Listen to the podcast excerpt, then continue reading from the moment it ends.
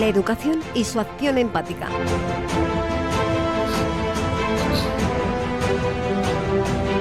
El porno, principal fuente en la educación sexual de niños y jóvenes. Solo con el título de este podcast, la, pregunta que me sale formular es ¿por qué es importante hablar de sexualidad en la escuela? Un reportaje de la UNESCO afirma que los programas de educación sexual con base en currículo, y cito literalmente, mejoran las actitudes en relación con la salud sexual y reproductiva y un mayor conocimiento acerca de los diferentes aspectos de la sexualidad, los comportamientos y los riesgos de embarazo o del VIH y otras infecciones de transmisión sexual. La UNESCO indica igualmente que la educación integral en sexualidad es un proceso que se basa en un currículum para enseñar y aprender acerca de los aspectos cognitivos, emocionales, físicos y sociales de la sexualidad. He leído en artículos especializados en el tema de sexualidad que el 25% de jóvenes ha visto porno antes de los 13 años, por lo que se considera la pornografía que se ha transformado en una de las fuentes principales en la educación sexual del siglo XXI. Así podemos tratar los resultados que están acarreando el que la pornografía esté tan presente en la vida de nuestros jóvenes escolares. Importantísimo, de la misma forma, es prevenir el sexismo y abusos y transmitir al alumnado el conocimiento sexual apropiado. La educación sexual en las escuelas es clave para la formación de los jóvenes y hay evidencia de que los programas integrales tienen resultados para mejorar la salud lo que persigue la educación sexual integral conocida por sus siglas ESI, que brinda herramientas para que las y los adolescentes puedan expresar sus emociones y sentimientos, decidir con libertad y responsabilidad cuándo iniciar las relaciones sexuales y con quién, evitar embarazos no deseados e infecciones de transmisión sexual. Hoy nuestro invitado al podcast es Alberto Parrilla Fernández, matrón, experto en sexología clínica y salud sexual. Dentro de su actividad profesional como matrón de área y en el contexto de educación sanitaria, imparte charlas de educación sexual, anticonceptivos, relaciones tóxicas peligrosas, drogas, casas de apuestas, etc. Algunos de estos contenidos que también imparten proyectos como Proyectos Sueños. Muy comprometido Alberto Parrilla, porque igualmente, de mano de las asociaciones de barrios, imparte esa educación sanitaria allí donde se le reclama. Es un contenido que cuesta hablar, tema que está de actualidad, que hay que abordar, que puede incomodar y esperemos que Alberto pueda facilitar herramientas y recursos que se puedan aplicar y nos haga sentir cómodos. La educación y su acción empática con Juan y Palencia y Sebastián Marín. ¿Qué tal? Muy buenas, bienvenidos a nuestro podcast, La Educación y su Acción Empática. Ya saben que cada tres semanas eh, estamos aquí en, las ondas y en, bueno, me iba a decir en la frecuencia de, del podcast, en los eh, distintos programas, en Evox, en Spotify, en Apple Podcast, en eh, Google Podcast eh, y si me olvido de un montón, Juan y Palencia, muy buenas. Hola, muy buenas. Pues en YouTube también. En, YouTube, YouTube, también. no nos podemos dejar a YouTube, entre otras cosas, porque de momento, hoy por hoy, es el rey. Es el rey, Sí, sí, sí. Aunque ya sabes que yo opto mucho por. Más porque vengo de la parte radiofónica que de la televisiva. Entonces, siempre me derivo más a Spotify, Evox, todo mm. esto. Bueno, hoy, hoy tenemos a un amigo. Hoy tenemos a un también jugamos en casa, como dices. Jugamos en casa. Pero con un gran joven y gran profesional. Sí, ¿eh? sí, sí, Alberto Parrilla, eh, de 33 años, eh, diplomado en enfermería por la Universidad de Castilla-La Mancha, en especialidad en enfermería en obstetricia y ginecología. Ha trabajado como matrón en el Centro de Salud de Villanueva de los Infantes, Villahermosa, Villanueva de la Fuente, donde está en la actualidad en los centros de salud de Almagros y Bolaños, en la Gerencia de Atención Integrada de Ciudad Real, en el Servicio de, Obstetricia y Ginecología del Hospital General Universitario de Ciudad Real, también en el Hospital Universitario de Arnau de Vilanova, o sea, sabe hablar catalán, en el Hospital General Universitario de Ciudad Real, en el de Amau, bueno, otra vez en el de Amau de Vilanova, en fin, pues no voy a seguir porque tiene un currículum brutal. Alberto, ¿qué tal? Muy buenas. Muy buena, Juan, y muy buena, Sebastián. Muchísimas gracias. ¿Qué tal? ¿Cómo, estamos? pues encantado de estar aquí con la presentación que me habéis hecho. Bueno, pues vamos. Ahora mismo, porque no me estoy viendo, pero estoy muy colorado. Ah, no me lo creo, no me lo creo. Bueno, eh, eh, estamos aquí en un ambiente muy distendido. Es verdad que jugamos en casa, estamos con un amigo, pero yo creo que es un tema bastante serio este de mm, que bueno, eh, el que se está planteando respecto a la educación sexual y yo diría más que los problemas que surgen ¿no? con la red, con Internet, que tenemos, yo creo que ahí está todo en, en, Internet. Y para unas cosas es muy buena y para otras, pues quizás no tanto, Alberto. No, Alberto, ¿cómo se aborda la sexualidad en la escuela? Con la introducción que ha hecho que ha hecho Sebastián y cómo tú ves cómo se afronta. Yo, yo, ahora, ahora, después os cuento que yo para esto me he, hecho antes una prueba. Ah.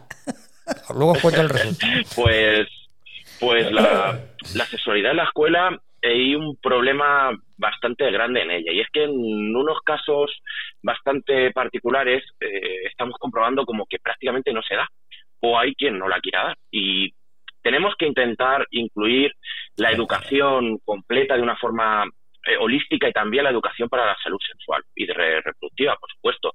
Y esto debe estar incluido en los, en los programas formativos para, niños, para niñas, para adolescentes, para jóvenes en general.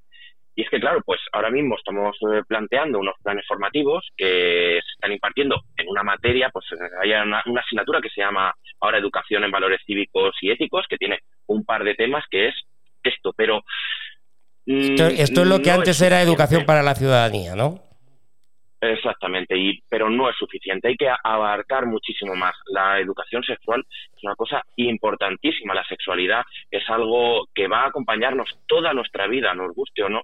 Y el momento en el que no se habla de esto, porque claro, en, en, España eh, ha sido un tema tabú. La sexualidad, mm, todo lo que mm, conlleva hablar con nuestros padres, con nuestros familiares, con los mm, vecinos, con los amigos, con, con cualquier persona, pues al final eh, hay un hueco, hay un hueco muy grande, muy grande, muy grande. Pero sigue siendo, Alberto, de, verdad, vamos a ver, un tío joven como tú, es que me cuesta creer eh, que siga siendo un tabú. Es verdad que, eh, a ver, tú y yo nos llevamos unos cuantos años. allá por los 20, sobre los 20 años, ¿vale? Me cuesta creer, o sea, mm, es verdad que en la época nuestra, yo soy de, de eh, se hablaba muy poco de sexualidad. Pero tampoco, pero yo creo que tampoco era un tabú en ese momento, era para, para mucha gente sí, es cierto. Pero eh, actualmente con mm, de verdad que sigue siendo un tabú, es que me cuesta creerlo. Sin embargo, sí que vemos muchos problemas de este tipo. Hombre, sí, él está diciendo que, está, que es tabú en España en general, me imagino que en la escuela más todavía, ¿no? Eh, en, mucha, en muchas familias es un tema todavía que no se pone encima de la mesa, que cuesta mucho hablar de, estas cuestiones como podemos hablar de cualquier tema sanitario en general. Si, yo qué sé, poner un ejemplo que se me ocurre, un chico que de repente debuta con una diabetes, de cualquier manera, enseguida en esa casa se habla de esta diabetes, se habla de cualquier tipo de tratamiento, de una educación completa y general, vamos a intentar ayudarte lo máximo posible, pero eh, cuando hay un problema eh, sexual o un problema de cualquier índole, es una cosa muchísimo más, eh, más difícil de, entablar estas, estas conversaciones y, de ver cómo, cómo, se puede, cómo se puede afrontar de esta manera. Y bueno, esto lo consideraría un poquito como la salud mental, un poco así. O sea, por supuesto estamos muchísimo más avanzados que hace 20 años, que hace 15 años, e incluso cuando yo iba al colegio, al instituto, yo recuerdo haber tenido una educación sexual muy deficiente, por no decir nula. Pero ahora se está intentando llevar de una manera muchísimo mejor. Eh, por lo menos, por lo menos, la palabra sexualidad aparece en los planes de trabajo de los profesores y de los maestros, pero aún así todavía queda muchísimo, muchísimo camino por recorrer. Y lo que hablaba antes de que cuando hay un hueco, lo se termina llenando por otro sitio. ¿Y qué es lo que está llenando los huecos de la falta de educación sexual en los jóvenes, en los niños, en las niñas? La pornografía, que por eso estamos hablando hoy de esto. Y, y este es un problema muy, muy, muy serio. Es un problema muy gordo que tenemos que afrontar de una vez por todas. Y en el momento en el que empecemos a afrontarlo es un elefante una cacharrería, pero es que como no lo hagamos, eh, vamos, a tener, vamos a seguir teniendo muchos problemas. Ya ve, yo, por ejemplo, en mi consulta atiendo a personas de todas las edades, a mujeres de todas las edades, de todo el ciclo eh, de la mujer y, y, bueno, pues eh, se nota mucho el cambio generacional con las mujeres de 50 años, de 30, de 20, de 18 y, y claro, las mujeres de 50 años, por ejemplo, pues tienen todavía eh, mucho dentro, no han dejado salir, no han hablado en ningún caso de sexualidad, no han hablado de sexo en sus relaciones, o sea, es una cosa todavía muy, se cierra mucho y hay mucha gente pues que le da mucha vergüenza eh, poner este, este, este tema encima de la mesa. Entonces, bueno, pues yo creo que este tipo de programas, esto que estáis haciendo hoy, Juan y Sebastián, es una cosa muy positiva porque al final vamos a estar avanzando en unas cuestiones muy, muy importantes que debemos de una vez por todas coger el toro por los cuernos y, hablar de él. No, bueno, es verdad que algunas comunidades autónomas van avanzando en la dirección que, indica el ESI, ¿no? lo que es la educación sexual integral. Y de hecho ya en la LONLOE, que fue aprobada en diciembre del 2020, ya incluye una apuesta para, por fomentar la educación afectivo-sexual desde primaria, ¿no? Y la ESI dicen que hay que empezar desde infantil, que me imagino que estarías tú totalmente de acuerdo en, que fuera así, ¿no? Sí, sí, claro. O sea, vamos a ver, eh, al igual que las matemáticas, por ejemplo, no vas a empezar enseñando eh, raíces cuadradas en infantil, pues con la educación sexual no vas a empezar hablando de unas cuestiones que ya que hay que afrontar en la adolescencia o en una eh, juventud más avanzada. Pero en la, infancia también hay que afrontar este, este tipo de educación porque lo que he dicho antes, la sexualidad es una cosa que nos va mm, va, a estar presente en toda nuestra vida y la tenemos que vivir desde distintos ámbitos y de distintas maneras dependiendo en qué momento vital estemos nosotros. vosotros, vosotros seguramente y los, y los que nos estén escuchando también habrán vivido su sexualidad muy distinto en el momento en el que eran adolescentes, en el momento que eh, tenían 20 años, 30 años, 50 o 60 años. Y eso no podemos eh, ponernos una venda en los ojos. No, venga, y yo creo que eso en concreto hay que hacerlo con la mayor naturalidad. el problema además está en el tema de que ya desde el 2013 pues eh, ya del tema de que la apertura de los datos de los móviles y todos los niños acceden totalmente eh, a, partir de las 12 de la noche y que es la hora porno de los chicos. Bueno, no lo sé a qué hora es. Yo, yo eh, os digo que, como sabía el programa que íbamos a hacer, yo cogí el móvil y puse dos, tres palabritas en Google. Y a partir de ahí sale lo que quieras. Sale lo que quieras. Lo que quieras. Eh, no voy a dar pistas porque si estamos intentando hablar de educación sexual, pero lo que quieras y como quieras. No, Entonces, es que, por ejemplo, no te voy a decir, Alberto, que en Suecia eh, fueron los pioneros de la Unión Europea y ya se hablaban de educación sexual desde 1955 y dos décadas después, que después de 20 años ya, entraron ya como educación obligatoria en los centros escolares, pues todos los países escandinavos, ¿no? Eh, de Europa Occidental, por ejemplo, Dinamarca, Finlandia, bueno, a mí Finlandia, eh, la, esta educación de Finlandia... Yo no sé, por ejemplo, pero eh, estamos aquí, ¿tú, tú, fuiste de la LGBT, o sea, de la, de mm, Yo en ese sentido, en, e, de, de, esta materia, cero. Es que antes los 14 años de nuestra época no eran los 14 años que son ahora. Ahora mismo si están diciendo que un niño... Ni a los 14, ni a los 12, ni a los 10. Pero es que ahora mismo con 8 y 9 años y 10 años ya saben... Mm, bueno, yo es que está viendo... es que claro, era otro tiempo, efectivamente, que todos tienen el móvil. Es que además incentivan, yo no sé si lo habrás oído tú, Alberto, que incentivan el sexo con personas que además tienen algún parentesco y todo, ¿eh?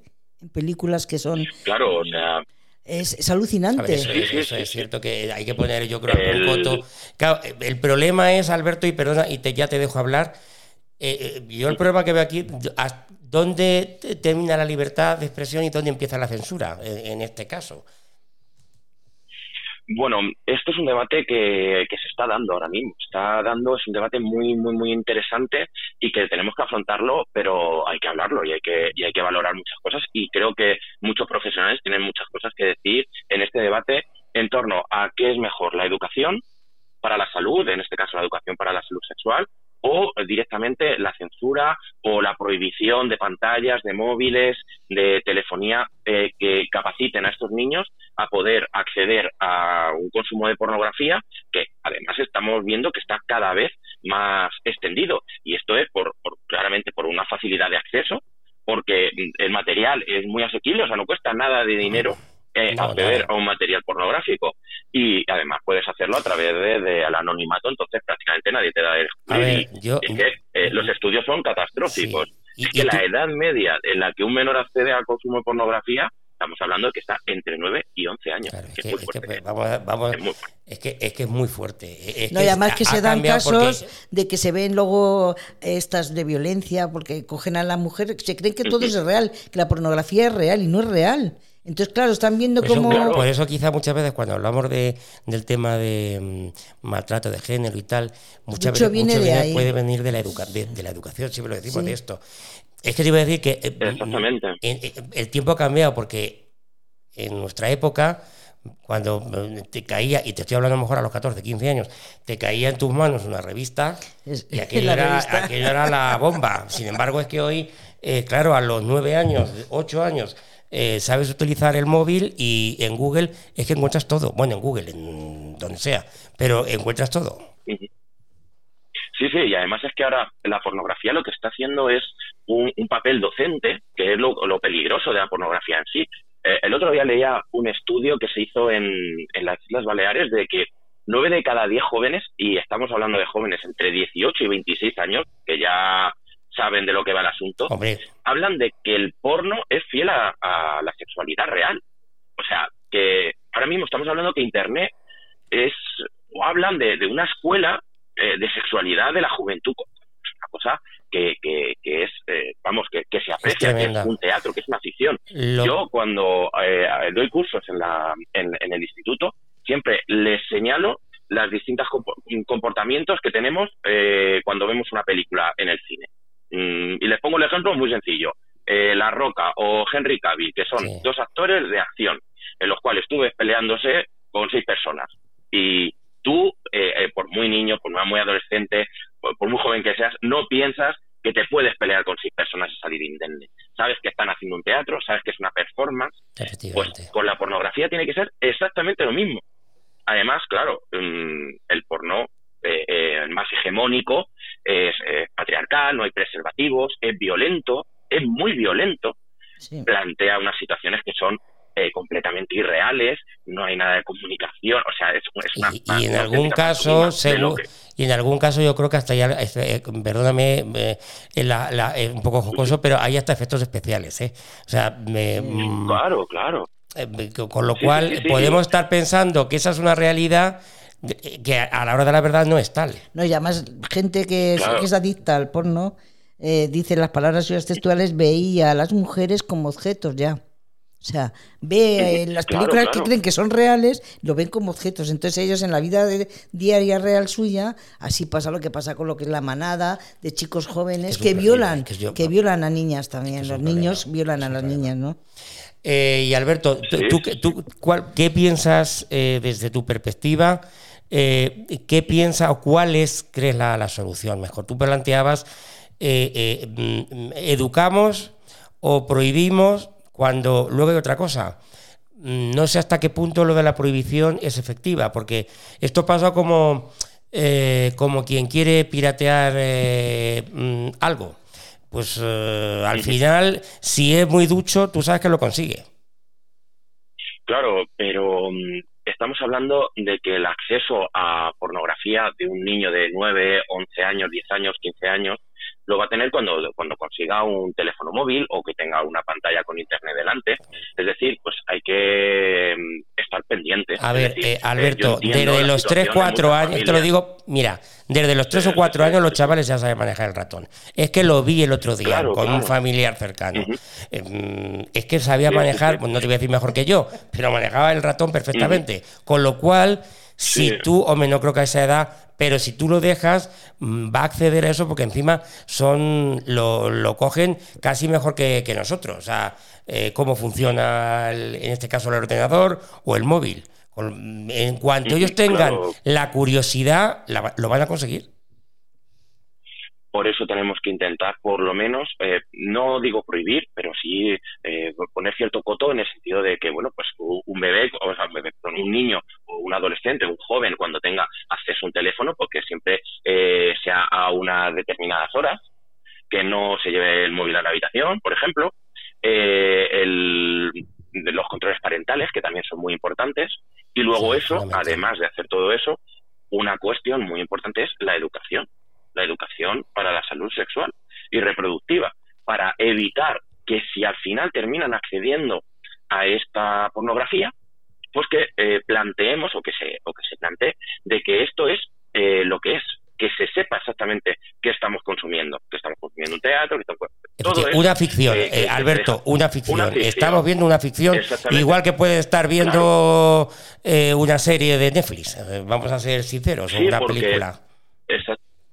Entonces, la diferencia entre unas en que un educador sea un profesional sanitario, un profesional de la sexualidad, un maestro que eh, se haya enfocado en esta situación, versus a que sea una pantalla de móvil con contenido pornográfico explícito, violento y demás, es cambiar completamente las consecuencias que tiene esto. Es que estamos viendo ahora mismo, eh, ya la Fiscalía General, además, ya está alertando de, de un incremento más del 100% de agresiones sexuales perpetradas por, menores en España en estos últimos años. Estamos haciendo una realidad de lo que es una ficción. Mira, vamos a ver, con en una ocasión con, con mi hijo, uno de mis dos hijos, y unos amigos eh, eh, hablaba y, habla, em, y, me acuerdo que comentábamos una serie, eh, una serie em, élite en concreto, no sé si la, si habéis, visto, si la habéis visto. Sí, y, y, claro, yo le decían, mm, mm, le preguntaba, digo, pero vamos a ver, claro, eso es un instituto, un instituto hasta secundaria, digo, pero esto, y les decía, pero esto, esto es así, esto es real. Claro, ellos mismos me decían, no, es que por lo menos lo que nosotros conocemos, no, ya nos gustaría que eso fuera así. Pues es que es lo mismo que tú estás diciendo, es decir, llevado al, terreno del sexo, es que estamos viendo una ficción, es una película, una historia. Aunque no tenga argumento. Esto, esto puede ser también que se haya grabado un poquito también por el tema de la pandemia Alberto, de que la gente hemos estado encerrada, los chicos también han estado con... Porque yo también creo que los videojuegos también llevan también un poquillo... Eh, es que son tantos ingredientes, Alberto. Es que son tantas variables que de verdad...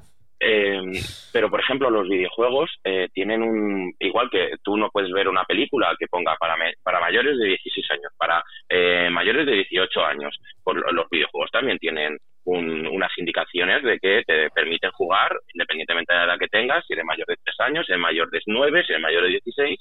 Entonces, pues bueno, pues eso también eh, tenemos que respetarlo eh, para evitar precisamente pues estas eh, consecuencias. Con el tema de la pandemia, pues bueno, no hay nada que ver las, las alertas que hemos, que hemos estado hablando. En el año 2017, estamos hablando del año 2017, se registraron 451 causas de eh, agresiones sexuales que fueron realizadas por menores. Y en 2022, después de que pasase el grosso de la pandemia, ya estábamos a cercanas al millar, a los mil. 974 más concretamente. Es decir, algo tendremos, algo estamos haciendo mal. No, no, algo estamos haciendo muy mal, ¿eh? Está claro, está claro. Con lo cual, el papel que tiene, por ejemplo, la industria pornográfica, Alberto, eh, se le podría exigir a través de los, no sé, las instituciones públicas o algo eh, que realmente mm, pon dos palabritas en no sé pero que también se le podría tú entras en internet y pon dos palabritas en tu móvil y te sale. Y el tema está que es que ya ahí está hasta vídeos eh, mm, caseros o sea que es que es que es que ya se extralimita al tema de la industria no, Pero a nivel político, Alberto, a nivel político, a nivel institucional, a nivel público, no se podría acercar posturas con la industria pornográfica y hacer. Es que hay algunos enlaces que, que, que los chicos acceden que son totalmente violentos, que son, bueno, son denigrantes. claro, ha, habido, ha habido ya multas de, de varias páginas pornográficas, las páginas pornográficas más hegemónicas que se, que se consumen en, en todo nuestro, nuestro estado, pues eh, ha habido ya multas por no hacer una verdadera lucha en contra del consumo de pornografía en menores de edad pero eh, no son suficientes. Y además es que mm, tener en cuenta que los eh, las personas más jóvenes no solo acceden a la pornografía a través de los enlaces en Internet, eh, ahora mismo eh, está mucho más de moda porque los controles parentales son más fáciles de plantear en Internet, pero ahora está mucho más de moda los grupos de Telegram o los grupos de WhatsApp en los que se meten los, los, chavales y les llegan los vídeos a través de ese tipo de grupos. Y eso también es muy peligroso. Y claro, pues en ese caso, pues también habría que regular de alguna manera el acceso a ciertos grupos con una identificación más adecuada a la edad del usuario en este caso. es muy complicado. Yo no estoy hablando de que sea una cuestión sencilla, pero yo creo que es una cuestión que hay que hablarla y que hay que poner encima de la mesa. Es que yo creo que la sociedad pues, de Alberto tiene culpa y nosotros también, porque ya a partir del 2013 salían en las revistas niñas asexuadas, es decir, en los bailes incluso en TikTok, solamente te, metes en TikTok y ves a chicas jovencísimas con unos bailes y unas cosas, es que eso no se puede cortar. Es que eso no, eso ya no es libertad de expresión. ¿Y cómo cortas un baile si es eh, es que es muy, es que es muy complicado, eh, Juan, y tú piénsalo. decir, eh, por un baile, ¿por qué lo vas a cortar? Podrás cortar eh, algo que es, que ya no solamente que, consuman vergonzoso, que, consuman es porno. humillante, que, pero claro, un puro. Es que cuando ya se convierten en adictos, ¿no, Alberto? También esa adicción les puede acarrear luego a nivel de enfermería, a nivel físico, a nivel de médico, alguna, alguna secuela, ¿no? Puede quedar también. Sí, sí, sí. Vamos, por supuesto, claro, vamos, hay ya muchísimos estudios. El otro día leía un estudio muy reciente de la Sociedad Española de Psiquiatría Legal, de que hablan que un consumo de prematuro de pornografía ya está asociado con lo que hemos hablado antes, agresiones sexuales de menores de edad. Eh, y claro, pues son eh, chicos menores de edad que están consumiendo prematuramente pornografía y que generalmente es violenta. Y luego además, pues eh, hay otras cuestiones bastante, bastante problemáticas, como por ejemplo, pues los deterioros en las relaciones eh, que tú tienes interpersonales con otras personas, eh, inclinación a lo que decías antes, Juan, y de cosificar a la figura femenina, a eh, los estereotipos de género, que siempre estamos hablando de ello, de los problemas de la hipersexualización de las personas que vemos, ya no solo en la pornografía, sino también en cualquier anuncio de una colonia. Por, por ejemplo, pues hay personas de cuerpos que no son reales, que cuando tú te vas a poner frente a un espejo, tú te miras y dices, joder, es que yo no tengo los músculos que tiene esta persona de este anuncio o, no tengo pues la sexualidad que tiene esta mujer de este otro anuncio. Entonces, pues eso es bastante problemático. Incluso, fijaos, ya se estamos hablando de que hay em, mm, en la pornografía ya se está incluso relacionando con conductas sexuales de riesgo como por ejemplo lo que estamos hablando de la lucha contra el VIH, de las hepatitis, de cualquier enfermedad de transmisión sexual, incluso hasta el consumo, el consumo de drogas. Y por no hablar de las relaciones familiares, que esto ya es una cosa que es como una, eh, como una eh, avalancha que cada vez va siendo más grande, más grande, más grande, una bola de nieve que va siendo más grande, más grande, más grande. Entonces, pues esto ya es una cuestión de que tenemos que tomar cartas en el asunto a, a nivel legislativo de una, de una vez por todas. Yo creo que está muy bien que, que esto se haya puesto ahora un poco de moda porque antes estos problemas también los teníamos, sobre todo los profesionales sanitarios, que ya eh, no podíamos prevenir, ya teníamos más que intentar eh, solucionar los problemas que habían, que se estaban dando después de todo esto, pero que se esté poniendo de moda y que ahora mismo se empiece a hablar es maravilloso, porque esto quiere decir que cuando se habla, que cuando está eh, en boga y en la boca de la gente, posiblemente pronto veamos al, a lo mejor una solución, mejoría. pero sí que se esté intentando mejorar. Claro, tú dices, eh, yo, lo comentaba antes, eh, eh, en nuestra época, yo no recuerdo tener una clase de educación sexual ni en el colegio ni en el instituto, la verdad pero era inexistente. Pero también es verdad que no existía, no estaba el internet, es decir, lo tenía, era, de muy difícil acceso. Lo máximo que podías ver era una revista así que hay a tus manos. Hay muchas cosas que despistan al alumno, ¿eh? Claro, o, podía, o, ir al cine a ver una película porno cuando lo hubiere. Mm, quiero decir que era, eran otros tiempos, era otra, pero es que ahora mismo lo tienes al alcance, al alcance de la mano. De todos modos, eh, Alberto, tú que eh, vas por los institutos, cuando os podéis hablar en serio, Mm, ¿Veis que, ¿Veis que los chavales responden en, general, claro? Que habrá de todo. Depende, depende de los grupos, porque todavía sigue siendo eh, algo que te da vergüenza. Yo siempre intento desde pues darles una eh, serie de, páginas o páginas en blanco que puedan escribirme la pregunta a título anónimo para que luego ya, cuando haya terminado de dar la charla, que bueno, que ahí, yo, yo es que mm, cada grupo que doy una charla es una charla completamente distinta al grupo anterior porque unos alumnos se comportan de una manera, otros alumnos se comportan de otra, y hay algunas veces que me he tirado dando una chapa en los 50 minutos de la clase y otras veces no he pasado de la segunda diapositiva, porque hemos tenido un debate, hemos estado hablando de un montón de cosas y todo ha ido, ha ido muy bien. Pero claro, en el momento en el que eh, se notan a gusto, se notan cómodos, pues ya empiezan a aflorar los, se quitan las máscaras, se quitan las máscaras y ya vemos verdaderamente cuáles son este tipo de, de, conductas y ya ves que la gente o que los, o que los chavales pues de, de 13, de 14, de 15 años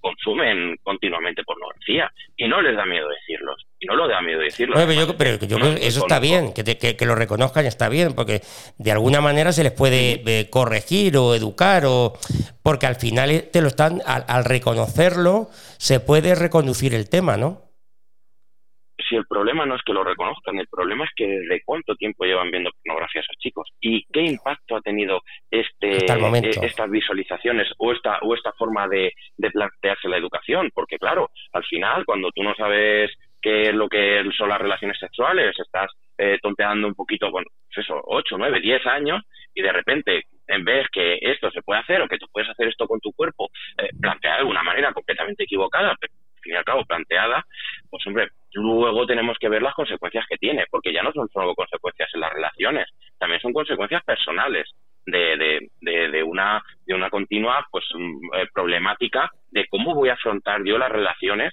cuando voy con unas expectativas, que son unas expectativas altísimas, porque yo lo que estoy viendo en la pantalla es lo que yo voy a recrear y al final se convierte en todo lo por lo que verdaderamente se convierte en una relación sexual real, en nada de lo que se había aparecido en tus expectativas.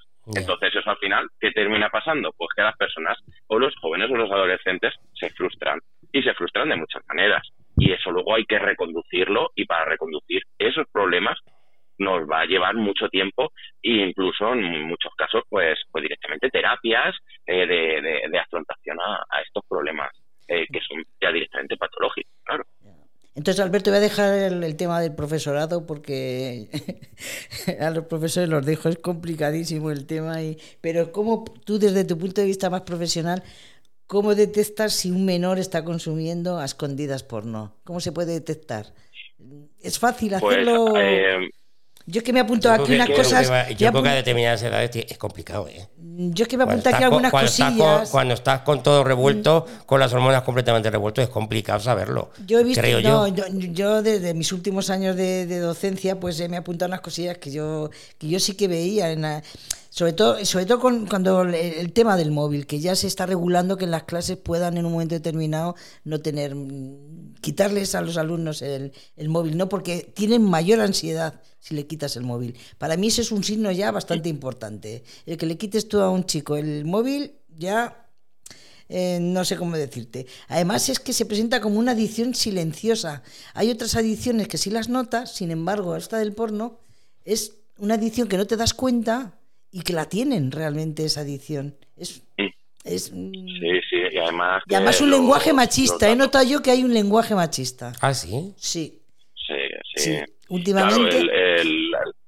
la pornografía más hegemónica es muy machista. Eso lo vamos a. Iba a preguntar, porque una cosa interesante sería eh, eh, la división entre sexos. Es decir, eh, es, más, consume más sexo el chico que que la chica, por, se me está ocurriendo ahora mismo, pero o claro, o, tiene comportamientos diferentes, eso, es evidente.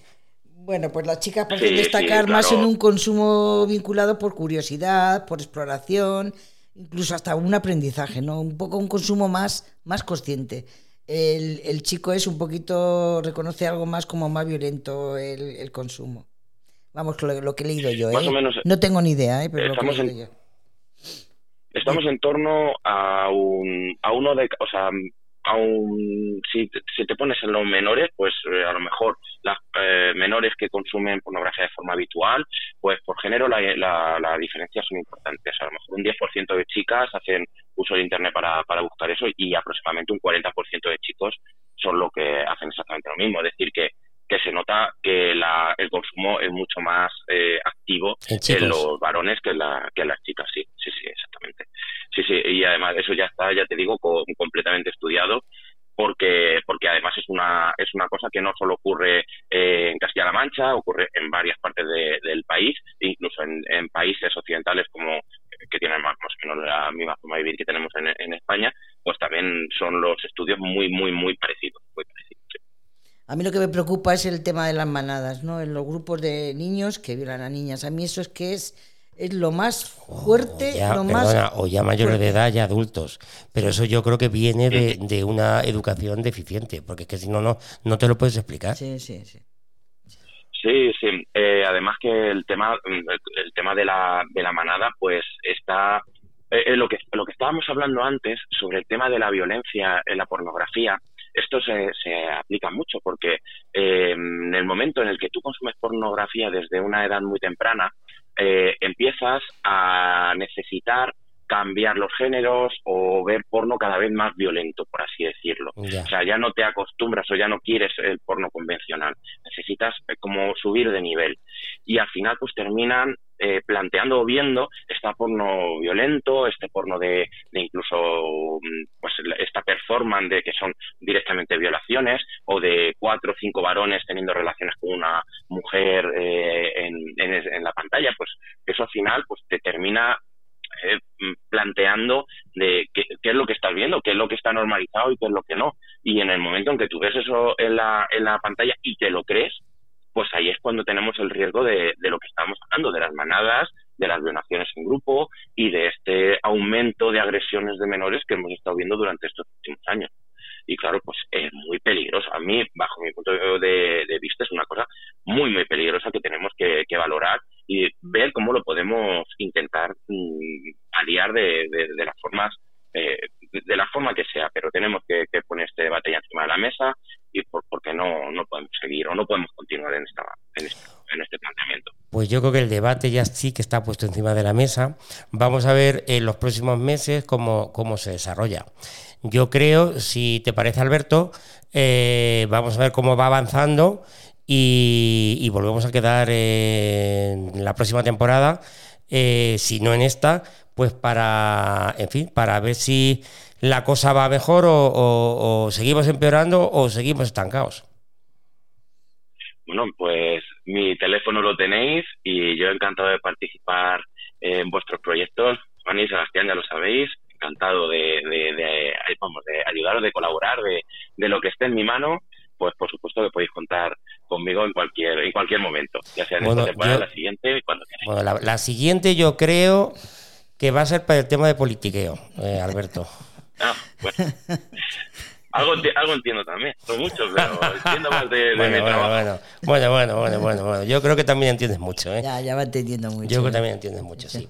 Eh, Alberto, yo espero, mm, te lo digo de verdad, que mm, desde los distintos centros, colegios, institutos, que te llamen, sobre os llamen a ti, a tus compañeros mm, con cierta frecuencia, no sé, a ver, yo no sé aquí quién para organizar nada, pero, pero sí que tengáis unos debates y, una, y unas, unas charlas. desde las eh, AMPAs. Efectivamente, desde las AMPAs o desde, bueno, las charlas estas que se hacen en, en, en, las distintas clases de, educación eh, para yo creo que son necesarias y yo creo que ahora mismo es lo más importante que, se puede hacer de lo que dentro de lo que está en nuestra mano. No sé pues si me, permitís, si me, si me permitís, pues, pues bueno, pues, pueden poner en contacto conmigo. Tengo redes sociales también de, de mi consulta matrona cualquier persona que esté en un AMPA, en un instituto, en un colegio. Eh, yo tengo eh, este tipo de educación planteada para distintos, distintas edades y, y yo encantado de ir donde me llamen con un poquito de tiempo, un poquito de antelación que me lo pueda agendar yo me pongo a la disposición de, de que me llame, ya sea una asociación, ya sea un AMPA, ya sea un instituto, un colegio. Por supuesto, pueden contar conmigo y, se pueden poner en contacto conmigo a través de las redes sociales, que soy eh, Alberto Parrilla Matrona, es donde tengo todas las redes sociales, entonces me podéis encontrar en Instagram, en Twitter, en Facebook, en donde sea. Y, y bueno, pues os, les animo a, a los directores, a, a las personas que, que manejan, las coordinaciones que manejen este tipo de, de de cursos, pues que, que, se pongan en contacto conmigo si quieren que, vaya a cualquiera de sus centros. Yo encantado. La educación y su acción empática. Pues eh, hoy en día yo eh, reitero, Alberto, que creo que dentro, mientras no entre algo, este, estos temas regulados, creo que dentro de lo que está en nuestra mano es lo más práctico que que entre todos podemos hacer y en este caso podéis hacer vosotros. Eh, tú y, tus compañeros, naturalmente, naturalmente que sí. Juani. A pesar de las numerosas propuestas puestas en marcha en nuestro país, no hay una incorporación efectiva. Este POSCA quiere despertar la opinión del alumnado y profesorado y conocer sus propuestas que pueden llevar a cabo desde sus puntos de vista y experiencias. Un estudio realizado por la Universidad de Bristol analizó la educación sexual en 10 países y descubrió que las lecciones estaban, entre comillas, fuera de contacto con la vida de los jóvenes incapaces de satisfacer sus necesidades. Claramente los sistemas educativos han dado cuenta de que deben ponerse al día. Además, si los estudiantes no pueden aprender sobre estas cosas en el aula, no significa que no encontrarán otras formas de hacerlo. El primer paso para crear un cambio social comienza con la educación, pues la educación sexual también tiene que estar incluida en el currículum de la educación. Gracias Alberto por participar y aportar ese punto de vista tan necesario en este podcast que está tan de actualidad y porque siempre que te llamamos estás con nosotros. Muchas gracias. Bueno, Alberto. Un placer, de verdad. bueno, echaremos, echaremos mano de ti, porque, a ver, en este tema, para otros tantos, ya te digo que los próximos seguramente sean, eh, sean el punto en blanco para, hablar de, temas políticos. Pero fíjate, yo creo que de todo esto ahora mismo es lo más importante y lo más fundamental. Por mucho que estéis en, no sé qué estáis debatiendo ahora mismo en, en, el Ayuntamiento de Valdepeñas, ni. Bueno, sí sé, pero entiéndeme, yo creo que por encima de todo debe estar la educación sexual de los chavales, de nuestros jóvenes.